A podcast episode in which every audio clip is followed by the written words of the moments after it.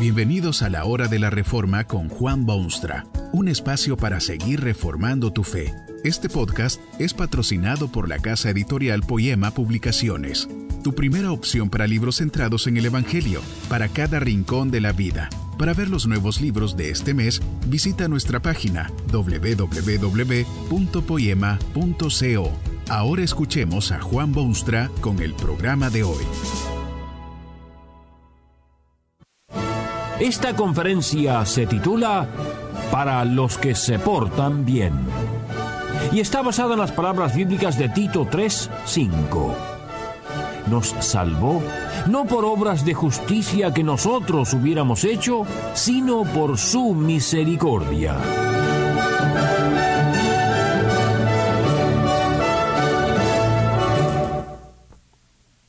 Seguro que sería muy difícil encontrar una persona que es mejor que usted. No siempre es necesario decirlo, por supuesto, porque hay cosas que no se dicen en público. Usted es uno de los que se portan bien, hace bien sin mirar a quién, es medio filántropo, no permitiría que un mendigo se muriese de hambre. Aunque no lo diga públicamente, en su corazón de corazones usted cree que es tan bueno y hace tanto bien en el mundo que no tiene necesidad alguna de Dios o de Jesucristo o del Evangelio maravilloso de las Santas Escrituras. Usted está firmemente convencido de que usted es bueno, que se porta bien. Hace un tiempo se leyó en los periódicos del mundo de un caso interesante. Érase un australiano que se vio favorecido, por lo menos así parecía, de muy buena suerte. Descubrió una perla que era absolutamente perfecta. Su forma era impecable, el color no podía ser mejor, tenía más de tres centímetros de diámetro, fantástica perla. Lo curioso del caso es que, aunque de inmenso valor, aquella perla no podía venderse porque era demasiado grande para adornar un anillo y demasiado excepcional para combinar con otras perlas en un excepcional para combinar con otras perlas en una creación de arte. Así hay mucha gente en este mundo gente magnífica, de lo mejor que la humanidad ha producido en todos estos siglos de mejoramiento sanguíneo y social. Son tan excelentes representantes de la raza humana que son demasiado buenos para adornar el reino de Dios. Tal vez usted afirma públicamente que se porta tan bien, que hace tanto bien en el mundo, que no necesita usted de Jesucristo y de Dios y del mensaje de la Biblia. Tan bueno, tan extraordinario es su nombre que no hay lugar en su vida para estas dimensiones espirituales y religiosas. En el supuesto caso de que así sea, no debe usted por el momento preocuparse demasiado porque esta dolencia es muy común entre los hombres y muchos entienden perfectamente su dilema. No hay cosa más humana en esa tierra que pensar lo bueno de uno y lo peor de los demás. Estas palabras son precisamente para los que se portan bien. ¿Cómo se define el bien? ¿Qué definición puede usted darle a esta palabra clave? ¿Quién le ha dicho que lo que usted hace es el bien? Tal vez se ha tomado usted ya el tiempo de analizar esta cuestión. Hay gente en la cárcel, por ejemplo, que afirman hasta el día de su muerte que son completamente inocentes, a pesar de que las leyes y los tribunales y los jueces y la opinión pública los ha condenado categóricamente. Hubo maleantes en la historia y los hay hoy en este mundo que decían hacer el bien porque le robaban a la gente que tenía mucho y luego le daban a la gente que tenía menos. Amén de que ellos mismos también se guardaban una parte. un poco antes de la Segunda Guerra Mundial, se creía en Alemania que lo bueno era limpiar la sangre del país y para ello se creyó aceptable y bueno eso de quemar en hornos gaseosos seres humanos iguales que usted. ¿Qué es el bien que usted hace? No, usted no es de esas clases, ni está en la cárcel, ni jamás le roba nada a nadie, y nunca se ha metido en asuntos de política o gobierno o juicios ajenos. Usted es de los que de verdad se portan bien.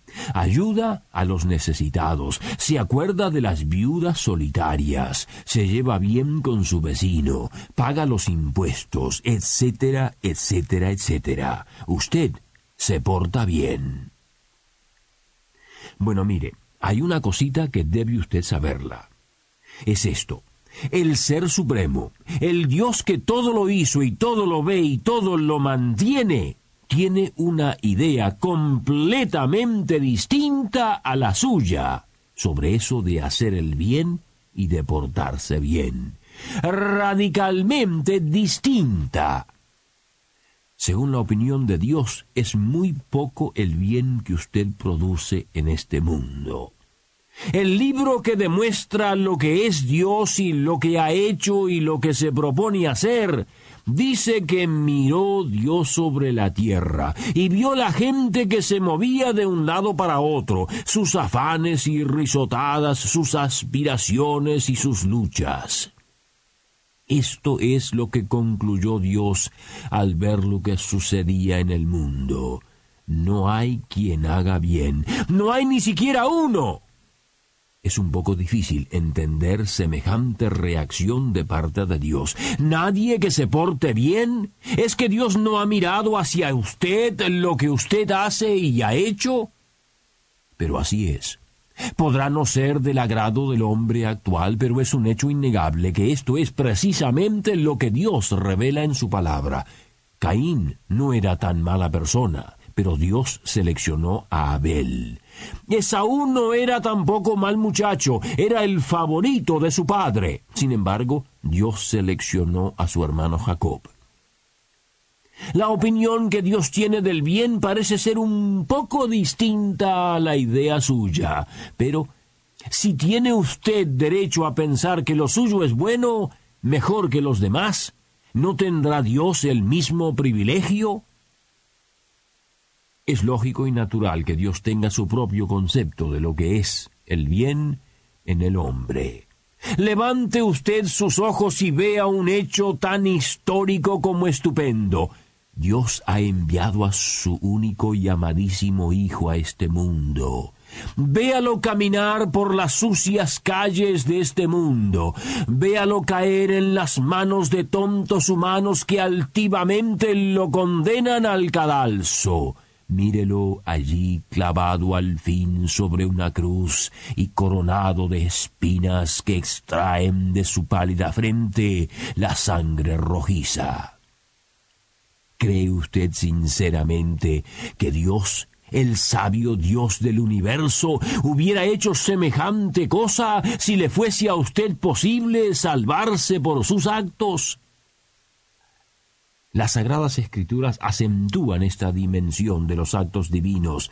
Muy especialmente el apóstol máximo del Nuevo Testamento se hace eco de esta verdad divina en sus escritos. Escribiéndole a su colega Tito le dice que Dios nos salvó no por obras de justicia que nosotros hubiéramos hecho, sino por su misericordia, por el lavamiento de la regeneración y por la renovación del Espíritu Santo usted ve que los actos humanos, las acciones maravillosas de las manos del hombre, el bien que se hace, poca influencia tiene en las emociones y mente del Dios soberano. Dios es un Dios de gracia, y no hay cosa más aborrecible ante Él que una persona que se cree tan capaz y merecedora que no necesita ya de Dios ni de su santa palabra. Fue con esta clase de gente que el Hijo de Dios tuvo sus más duras experiencias. Los fariseos eran los máximos exponentes de aquellos que se consideran tan pero tan buenos que quieren obligar a Dios a hacer lo que ellos requieren. No fue en vano que Jesucristo los designó con muy interesantes apelativos. Los llamó sepulcros, blancos por fuera pero por dentro llenos de huesos putrefactos. Tanto Dios como los hombres expresan su agradecimiento sincero a quienes se portan bien. Su aporte al mundo es genuinamente apreciado, porque suficiente mal y gente mala hay ya. Es de apreciarse cuando alguien hace el bien, tome la forma que tome pero es cosa completamente distinta justificarse ante Dios por medio de la conducta o estilo de vida o íntimos pensamientos del corazón. Rechazar el Evangelio, escaparse del Cristo, sobre la base de que alguien hace el bien o se porta bien en la vida, es actitud extremadamente peligrosa, porque dice la palabra de Dios que nadie se salva por sus obras, sino por la fe, para que nadie se gloríe.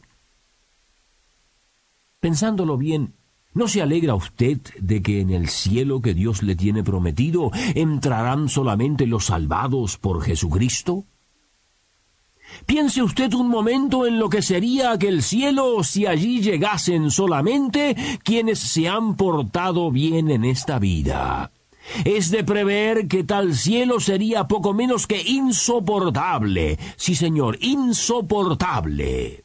Fíjese lo que ocurre ya en esta tierra, cuando un hombre, cualquier hombre, se hace de unos pocos millones y se hace rico y poderoso. Se vuelve tan orgulloso que resulta intocable, alejado, nadie puede ya tener contacto con él. Imagínese usted lo que sería llegar a un cielo donde los habitantes han llegado allí por haberse portado bien todas sus vidas. El orgullo que allí reinaría sería suficiente para pedirle a Dios que lo expulse de su paraíso. Al cielo no van quienes se portan bien, sino los que han sido salvados por la misericordia de Dios, y por eso se portan bien. Que este mensaje nos ayude en el proceso de reforma continua según la palabra de Dios. Si quieres profundizar en la exposición bíblica, puedes buscar más recursos en www.poema.co. Allí encontrarás libros que te ayuden a entender la palabra de Dios y aplicarla a tu vida. Poema, el Evangelio para cada rincón de la vida. Nos vemos en el próximo episodio de La Hora de la Reforma con Juan Bonstra.